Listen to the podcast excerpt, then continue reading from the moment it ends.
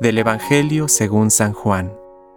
Sí, Dios amó tanto al mundo que entregó a su Hijo único para que todo el que cree en Él no muera, sino que tenga vida eterna. Porque Dios no envió a su Hijo para juzgar al mundo, sino para que el mundo se salve por Él. El que cree en Él no es condenado. El que no cree ya está condenado, porque no ha creído en el nombre del Hijo único de Dios. En esto consiste el juicio.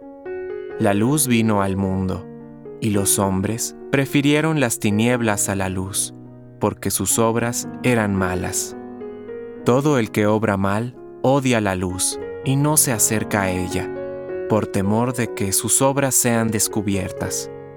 En cambio, el que obra conforme a la verdad se acerca a la luz, para que se ponga de manifiesto que sus obras han sido hechas en Dios.